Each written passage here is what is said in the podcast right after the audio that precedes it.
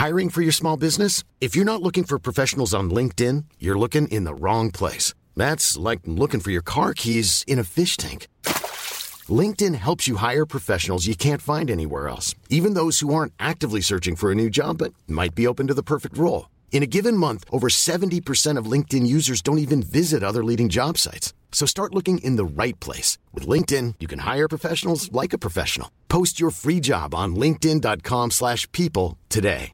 Hey, it's Ryan Reynolds, and I'm here with Keith, co-star of my upcoming film, If, only in theaters May 17th. Do you want to tell people the big news? All right, I'll do it. Sign up now and you'll get unlimited for $15 a month in six months of Paramount Plus Essential Plan on us. Mintmobile.com slash switch. Upfront payment of $45 equivalent to $15 per month. Unlimited over 40 gigabytes per month. Face lower speeds. Videos at 480p. Active Mint customers by 531.24 get six months of Paramount Plus Essential Plan. Auto renews after six months. Offer ends May 31st, 2024. Separate Paramount Plus registration required. Terms and conditions apply if rated PG. Louis. Jour premier.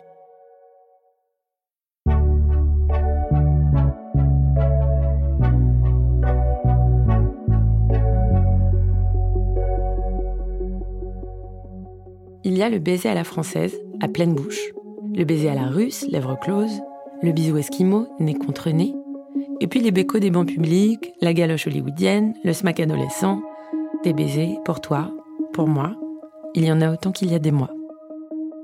C'est qu'on donne beaucoup de soi quand on donne un baiser, à commencer par 80 millions de bactéries selon des chercheurs néerlandais. Tous les sentiments puisent leur absolu dans la misère des glandes, écrivait le philosophe Sioran.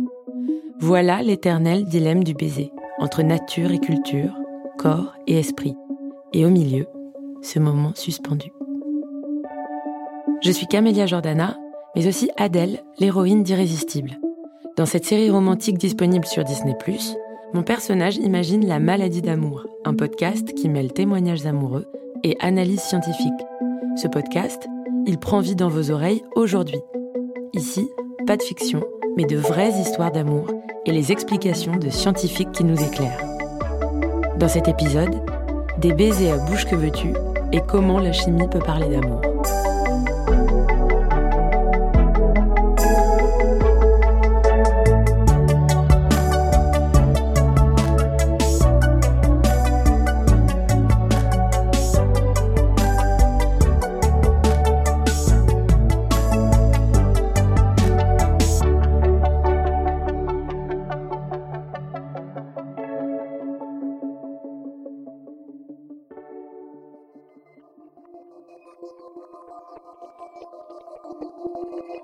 Vais le dire à plusieurs amis. Et en fait, les réactions sont pas celles que j'attendais, c'est-à-dire que la plupart des gens me disent c'est incroyable, c'est génial, euh, c'est tellement fou, euh, c'est trop drôle que t'en sois là maintenant. Après tout ça, c'est très drôle, voilà. Et donc euh, c'est un peu l'histoire des femmes qui se sont révoltées contre l'homme qui les a fait souffrir, donc et qui finalement ont une victoire improbable.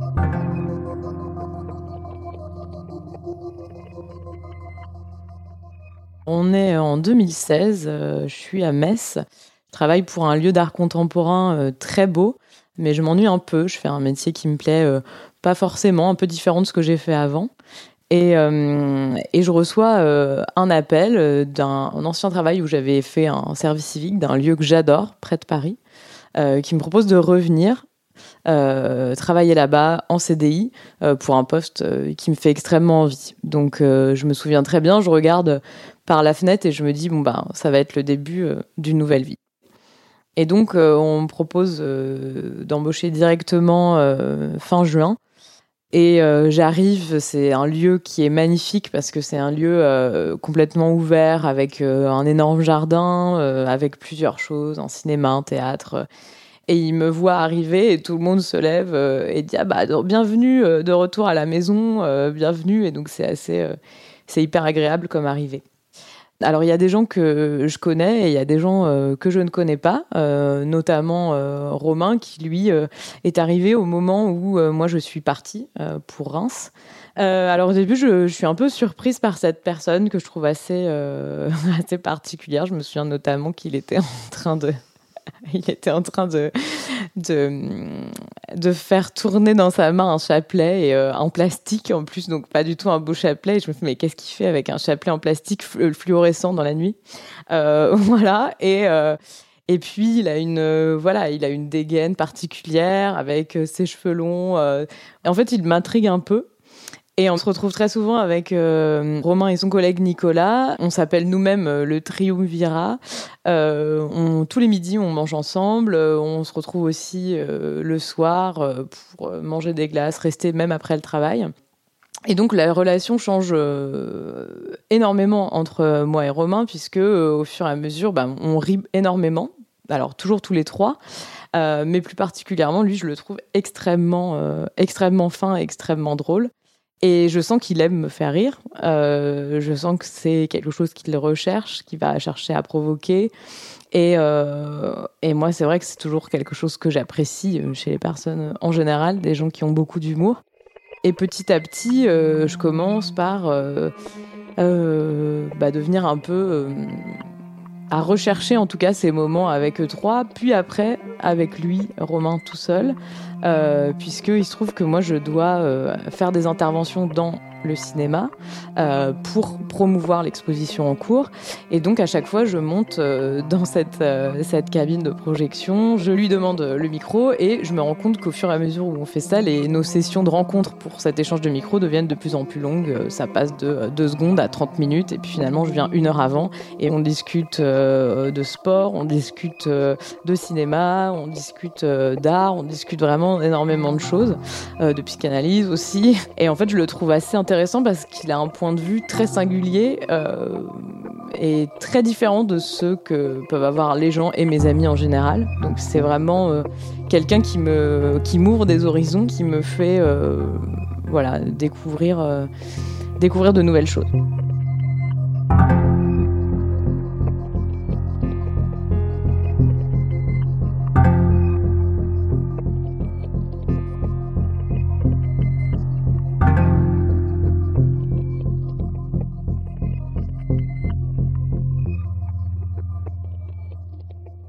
Dans le fait que l'on soit attiré par une personne. Marcel.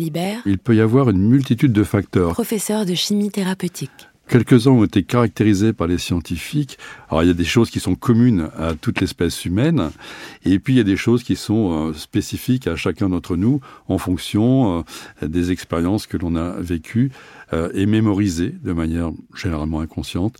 Qu'est-ce qui est connu des mécanismes moléculaires de l'amour? Il y a des raccourcis extrêmement abusifs un petit peu partout euh, dans la presse, dans la littérature. Euh, on va mettre en avant l'ocytocine, hormone de l'amour. En fait, c'est infiniment plus complexe que ça. C'est-à-dire qu'il va y avoir déjà un potentiel génétique, un patrimoine génétique qui va nous prédisposer à tel ou tel type de comportement, tel ou tel type d'action. Et là-dessus, surtout, vient se greffer toute notre histoire, notre environnement, notre culture, notre éducation. Et tout ça va former un mélange extraordinairement complexe euh, au, sein de notre individu. Ce qui fait que lorsqu'on va euh, développer un sentiment d'amitié ou un sentiment euh, d'amour passionnel, eh bien, une foule de mécanismes moléculaires, un nombre incommensurable de mécanismes moléculaires très complexes vont se mettre en route. Maintenant, on aime bien euh, mettre en exergue l'une ou l'autre hormone. Et bien clairement, dans l'attachement, ce sera l'ocytocine qui va venir euh, euh, consolider, créer cet attachement et, le rendre très très fort. Au niveau du désir, eh bien le désir vient d'un manque. Et ce manque, eh bien, il est essentiellement sous contrôle de la dopamine, si on doit mettre une hormone derrière. Autre point, c'est la focalisation. C'est-à-dire que l'ocytocine, va nous amener à nous focaliser sur une personne. Là, on voit très bien, euh, cette femme fréquente euh, beaucoup de personnes intéressantes et certainement charmantes. Et puis là, elle va se mettre d'un seul coup à se focaliser sur Romain. Et ça, c'est l'ocytocine qui, qui, va, qui va induire ça, entre autres, bien sûr, hein, mais elle veut jouer un rôle important pour que toute l'attention, toute l'énergie soit focalisée euh, sur la personne qui nous séduit ou que l'on va vouloir séduire. Un jour, il va se passer un truc qui va, euh, bah, un peu tout bouleverser. C'est que je, euh, comme d'habitude, je, regarde à quel moment je peux aller faire une annonce au cinéma. Euh, je monte, je monte les marches. Je retrouve Romain. On parle pendant assez longtemps. On rigole énormément toujours. Et il se tourne vers moi. Il me regarde dans les yeux. Il me dit Non, mais là, va-t'en où je t'embrasse. je suis complètement figée, je deviens extrêmement rouge, je me lève, mais je m'en vais.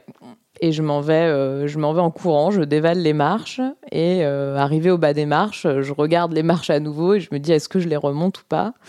Euh, je suis assez fébrile, je me souviens vraiment être toute rouge, être vraiment tremblante.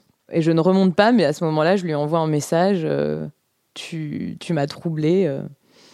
et il me répond directement pas assez pour que tu restes quelques instants de plus en fait, euh, ce roman, je n'avais jamais envisagé quelque chose puisque euh, il est euh, avec femme et deux enfants.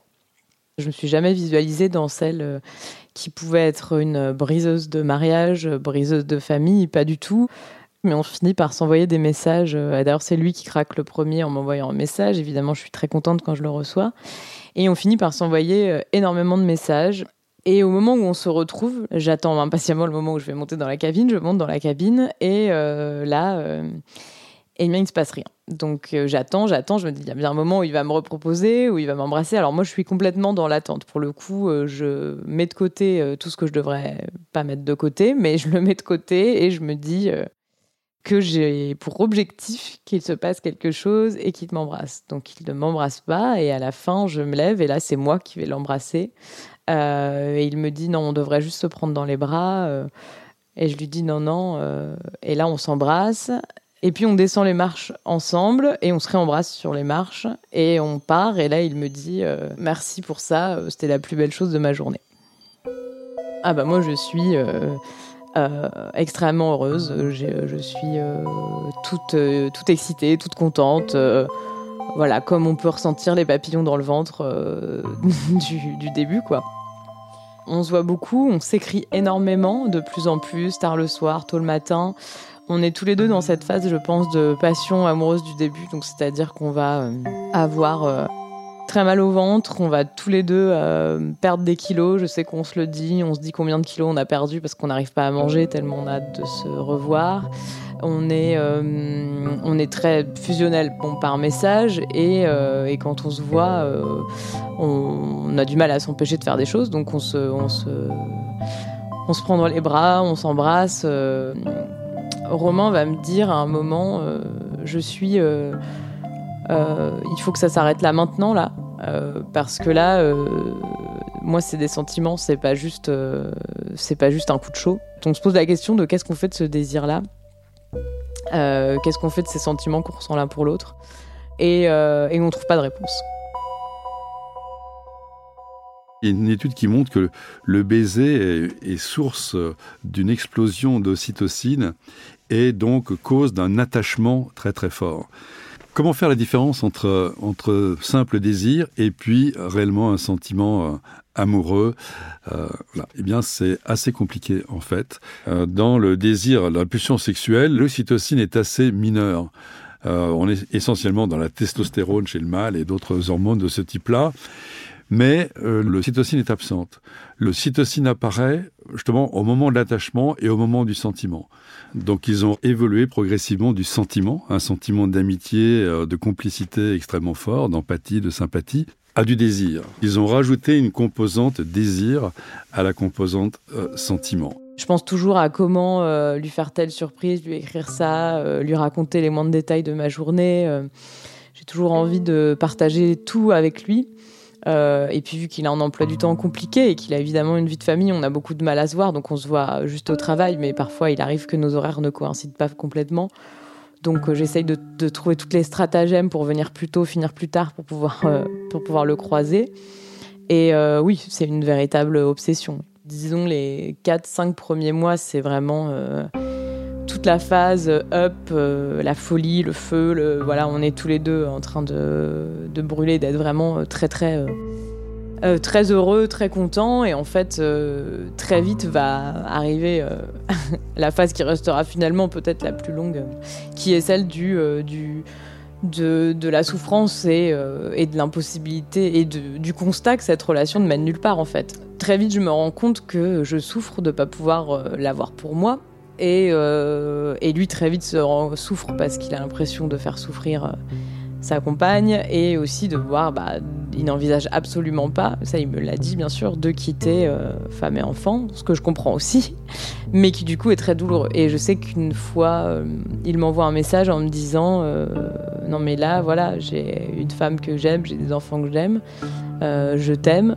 mais je vais pas tout foutre en l'air pour, pour de l'amour en fait. L'amour est pas suffisant pour briser ce qu'on construit. Et j'ai trouvé ce resto tellement juste, mais il m'a fait tellement mal que j'ai eu, euh, que j'ai ressenti une rage énorme euh, envers lui. Et euh, plusieurs fois, on a envie de tout arrêter. Plusieurs fois, on arrête et on reprend. on reprend quelques jours ou quelques semaines plus tard. on arrive à faire des pauses pendant les vacances, par exemple. Et puis après, on se retrouve c'est plus fort que nous en fait. C'est un peu quelque chose qui, euh, qui nous dépasse, euh, mais qui en même temps nous fait terriblement souffrir. Et là, on arrive vraiment. Euh, oui, je dirais que la, la souffrance et la violence prend le pas. La relation avec Romain dure deux ans. Les derniers mois de cette deuxième année sont littéralement insupportables. ce qui était léger, joyeux, beau et me donnait énormément d'énergie finit par me vider. Je me sens euh, complètement euh, dépérir, délaissée, euh, abandonnée. J'ai l'impression que ça va vraiment nulle part. Et d'autant que pour essayer de, de passer à autre chose, lui me bloque régulièrement sur, sur WhatsApp. Enfin, je peux plus lui envoyer de messages. Et ces moments-là sont les pires parce que j'imagine toujours que lui, il est bien tranquillement avec sa femme et que moi, je suis en train de souffrir toute seule. Et c'est marrant, mais je développe. Euh, alors, je sais qu'il souffre aussi, mais euh, je pense que c'est un mécanisme de défense. Je développe énormément de haine, euh, énormément de rancœur, énormément de colère envers lui. parce que je trouve ça horrible de me bloquer, alors qu'après, m'avoir complètement séduite fait tomber sous son charme. Et même si je ne doute pas que c'est pour lui qu'il le fait, je suis quand même, je suis quand même en colère le cytosine notamment, mais surtout à travers son action sur la dopamine, va agir comme une drogue, comme si vous étiez euh, shooté à la cocaïne, à la morphine. Et donc, au début, vous avez bien évidemment tout le plaisir. Hein. il y a énormément de plaisir euh, associé à, cette prise de drogue, à cette relation.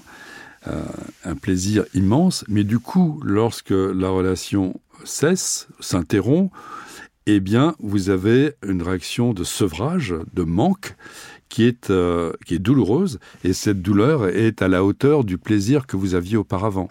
Et d'ailleurs, c'était même le point de départ à, mes recherches sur, sur l'amour.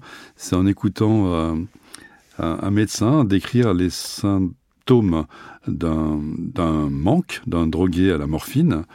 Et lorsqu'elle décrivait tous ces symptômes, donc de sevrage, de manque, j'avais l'impression qu'elle me parlait d'un chagrin d'amour.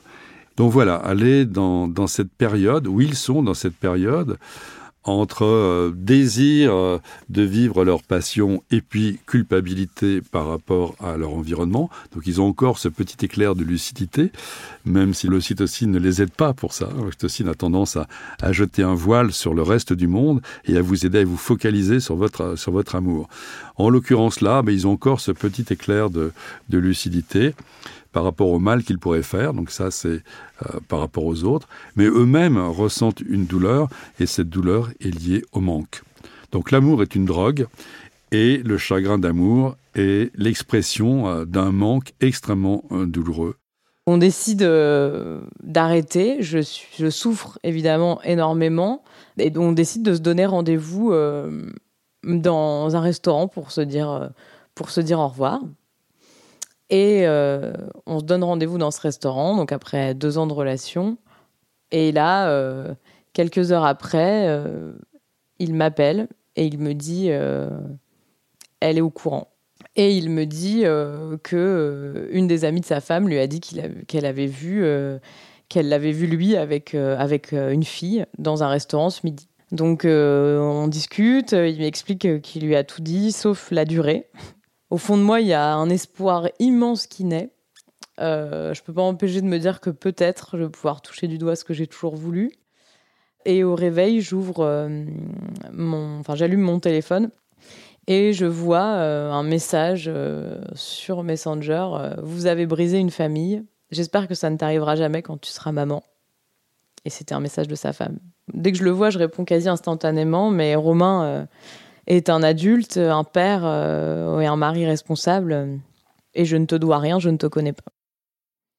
Euh, ce à quoi elle me répond presque aussi instantanément euh, Je comprends, euh, je pense que tu as raison et que tu es pour rien, je te demande pardon. Je lui réponds non, mais ne t'excuse pas non plus. Et voilà, et bref, s'enchaîne une, une discussion complètement improbable entre elle et moi. Ça nous fait énormément de bien de parler toutes les deux parce qu'au final, on se rend compte qu'on est quand même toutes les deux victimes un peu aussi dans cette histoire. Et du coup, j'écoute beaucoup ce qu'elle me dit, j'essaye de, la rassurer. Et là, elle me demande, mais ça fait combien de temps? Et là, je lui dis, c'est pas du tout à moi de te le dire, euh, demande-lui, demande-lui. Et là, j'envoie parallèlement un message à Roman en lui disant, dis-lui, dis-lui combien de temps ça fait. Il l'avoue. Il lui dit, et elle, me dit, non, mais je peux pas pardonner ça. Je lui dis, mais ça, c'est, c'est toi qui vois. Euh, je dis, je peux pas pardonner ça. Et moi, je la comprends. Bref, on s'écoute mutuellement dans une manière assez euh, respectueuse, finalement. Donc oui, Romain sait qu'on discute toutes les deux. Ça le met extrêmement mal à l'aise. Il se sent extrêmement mal. Et euh, il va commencer à jouer euh, un peu sur les deux tableaux. Et là, on commence à voir qu'il nous dit des choses relativement contradictoires. Euh, j'ai envie d'être avec toi. Non, en fait, j'ai envie d'être avec toi. J'ai envie d'être avec toi. Et donc, on finit, au bout de quelques semaines, par se dire que on va être fortes toutes les deux et qu'on va toutes les deux le quitter on se rencontre. Alors, euh, cette première rencontre, évidemment, euh, tout d'un film. Euh, j'avais l'impression d'être dans une comédie, enfin une comédie ou une, un soap à l'américaine. Je vais la voir et je fais attention à être extrêmement jolie et bien maquillée parce que je suis quand même l'autre femme avec laquelle son mari l'a trompée et je sais qu'elle va forcément me juger physiquement et que je vais faire de même. Ce qui est assez fou, c'est quand on se rencontre, on se rend compte qu'on a le même âge. On a certains points communs, pas tous, mais on a certains points communs. Et cette première rencontre se passe assez bien, on rigole beaucoup et en fait on en ressort euh, très euh, pleine de force. On se dit mais euh, en fait ça fait du bien. Ça fait du bien. Alors je pense qu'on est aussi à ce moment-là deux femmes très blessées et qu'en fait la force de la sororité, la force de deux femmes qui ont souffert, c'est de pouvoir bah, se, soutenir l'une l'autre et que je pense que ça déplace pas mal de montagnes aussi, de pouvoir avoir un soutien comme ça assez, euh, assez fort. Et, euh, et comme ça se passe bien, on décide de se revoir une autre fois, et puis une autre fois, et puis une autre fois, et on se revoit régulièrement. Euh, et puis l'été commence. Et il se trouve qu'elle bouge pas beaucoup cet été-là, moi non plus. et donc on décide d'aller faire des activités le soir, d'aller danser sur les quais, euh, de découvrir le rock, de découvrir euh, voilà. Euh, et, on passe des très bonnes soirées. On rigole énormément et je pense qu'on guérit en fait. je pense qu'on guérit un peu d'une l'autre.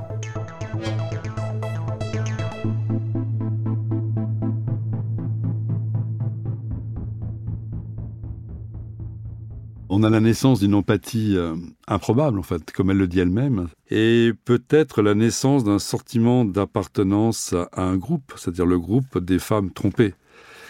Voilà, donc, euh, et le cytocine peut jouer un rôle là. Le cytocine est là pour euh, renforcer le sentiment d'appartenance à un groupe. Alors d'habitude, c'est plutôt un parti politique, un club de supporters de foot, sa famille et les Bretons ou les Berrichons, voilà. Là, en gros, elles ont l'air de, manière assez incroyable de former le euh, petit groupe des femmes trompées par cet individu et qui vient, euh, qui vient développer une sorte d'empathie, voire peut-être même euh, de l'agressivité par rapport à l'ennemi, et l'ennemi en l'occurrence est l'homme. Alors, malheureusement, à ma connaissance, la haine n'a pas été étudiée encore par les sciences dures, hein, par la biologie, par la chimie, simplement parce que pour comprendre ce qui pourrait se passer au niveau moléculaire euh, derrière euh, cette expression, ce, sentiment, eh bien, il faut passer par des études animales. Et étudier des sentiments chez l'animal, ça reste extraordinairement complexe. On peut étudier l'agressivité, on peut étudier la, euh, la violence, mais la haine en tant que sentiment, on ne peut pas savoir si un rat a de la haine ou pas. Donc pour l'instant, à ma connaissance, il n'y a pas encore d'études en sciences dures qui pourrait expliquer en partie ce sentiment de haine. Bah, ce serait mentir de dire que Romain ne me manque pas. Euh, j'y pense très souvent et je pense qu'au fond, à travers elle, euh, J'essaye de m'identifier parfois à Romain, à essayer de voir ce qu'il a ressenti, ce qu'il a construit. J'essaye d'imaginer leur vie. Je sais qu'à un moment, elle m'invite chez eux, quand lui est parti, et que je vis cette découverte euh, de son appartement que j'avais tant fantasmé comme quelque chose d'incroyable. Je regarde chaque détail, euh, je regarde, je regarde les livres, je regarde les vinyles, je regarde euh, les CD. J'essaye d'imaginer leur vie. Il y a quand même une jalousie qui est en fond ce serait pareil, ce serait mentir de dire qu'il n'y a pas de jalousie en fond ou de parce que finalement elle, elle a eu la vie que moi j'aurais voulu avoir avec lui. Un soir, on va tester un cours de rock. Euh, on sort du cours, on rencontre un mec assez sympa, qui est d'origine espagnole, comme nous, qui sommes toutes les deux espagnoles. Et du coup, c'est assez rigolo, on discute. Puis le mec dit Bah écoutez, j'habite à deux minutes. Et puis en fait, je me rends compte qu'il habite juste en face de chez moi. Donc je vais, ah, on est voisins, c'est rigolo, etc. Et puis, bah écoutez, venez, on peut aller boire un verre et tout. Donc on va boire un verre chez lui. On danse pas mal de la soirée. Et puis, je sais pas, il y a une alchimie qui se crée, euh, il y a quelque chose qui se passe. Euh, eh bien, on va coucher ensemble tous les trois. Euh, c'est une nuit vraiment chouette. évidemment, première fois pour elle, pour moi, pour lui. et ça nous plaît énormément tous les trois il y avait de l'ordre du trio euh, amoureux que j'avais vécu pendant deux ans, que je retrouvais là dans ce trio euh, sexuel euh, qui était acté à ce moment-là, en fait, quand on couchait ensemble tous les trois. Je pense qu'au fond, Romain était présent, en fait. On reparle beaucoup de ce qui s'est passé, et puis une autre soirée où voilà, on danse, on va dans un bar, on s'embrasse toutes les deux, et, et finalement, on rentre chez moi et on recouche ensemble. Et que toutes les deux. Euh, c'est super euh, et, c'est assez fou. Toute cette rivalité, on l'a sublimée autrement en fait. Plus tard, je vais le, je vais le dire à plusieurs amis. Et en fait, les réactions sont pas celles que j'attendais, c'est-à-dire que la plupart des gens me disent mais c'est incroyable, c'est génial, euh, c'est tellement fou, c'est vraiment l'incarnation de la sororité, c'est trop drôle que t'en sois là maintenant, après tout ça, c'est très drôle, voilà. Et donc, c'est un peu l'histoire des femmes qui, se sont révoltées contre euh, l'homme qui les a fait souffrir, donc euh, et qui finalement ont une victoire euh, improbable finalement en se mettant ensemble. Et puis d'ailleurs à un moment on se dit toutes les deux qu'on est peut-être destinées à finir ensemble et que c'était une manière de se rencontrer. On fait un peu de mystique là-dessus.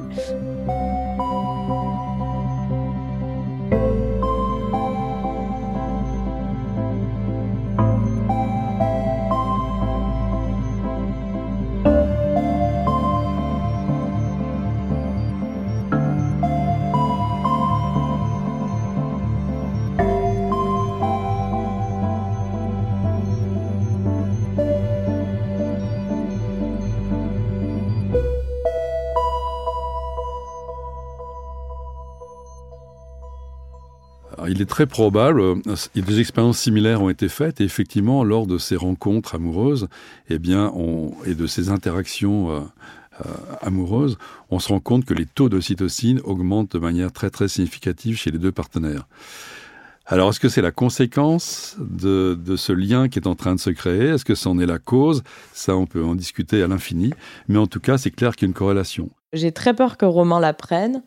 Euh, j'y pense encore et quitte jamais mes pensées. Et je pense que, encore une fois, euh, le fait d'avoir couché avec celle avec qui il a couché et eu ses enfants, c'est une manière de l'atteindre aussi. Donc, euh, je, ne suis pas naïve non plus là-dessus. il est toujours présent dans mes pensées, il est toujours présent dans les souvenirs, dans les messages qu'on a échangés que j'ai pas effacés, même si je les ai bloqués. Et Romain va me recontacter. un moment où je m'y attends pas du tout on parle euh, pendant près de trois heures. Je pleure beaucoup.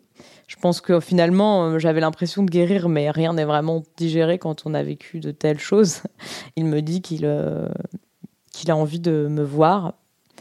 Et, moi, je lui dis, mais je ne veux pas souffrir, en fait. Je veux pas souffrir, je veux pas souffrir. Il me fait, mais tu comprends pas que je t'aime, tu comprends pas que, que c'était dur pour moi. Donc, il, il s'explique sur tout ce qui s'est passé, sur comment il a agi.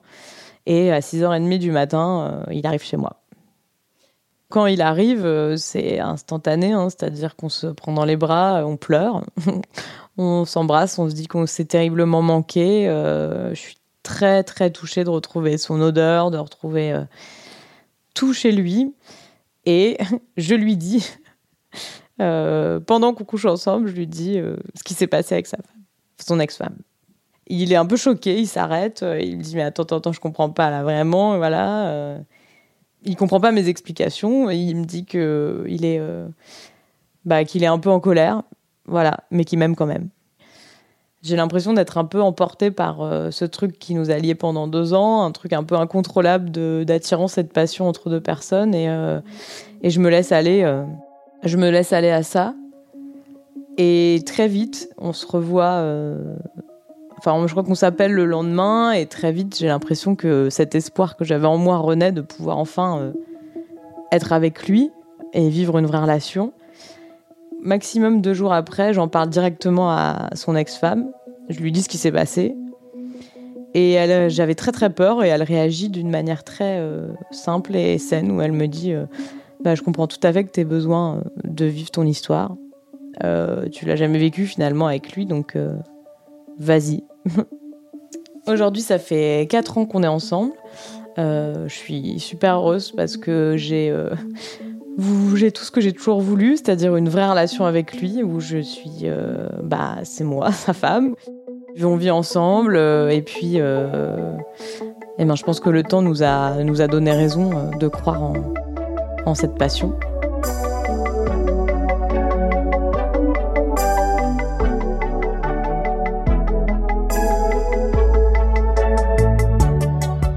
Cet épisode de La maladie d'amour a été tourné et monté par Hélène Carbonel. Jérôme Petit a fait la réalisation, Bénédicte Schmitt le mix, chargé de production, Margot Pinel. Le titre du générique La maladie d'amour a été écrit par Michel Sardou et Yves Desca, composé par Jacques Revaux, arrangé par Yuxek. La maladie d'amour est un podcast imaginé par Clémence Madeleine Perdria, coproduit par Louis Média et Jour Premier, tiré de la série originale Irrésistible, disponible dès maintenant en exclusivité sur Disney+. Hi, this is Craig Robinson from Ways to Win, and support for this podcast comes from Invesco QQQ, the official ETF of the NCAA. The future isn't scary. Not realizing its potential, however, could be. Just like on the recruiting trail, I've seen potential come in many forms as a coach. Learn more at Invesco.com slash QQQ. Let's rethink possibility. Invesco Distributors, Inc.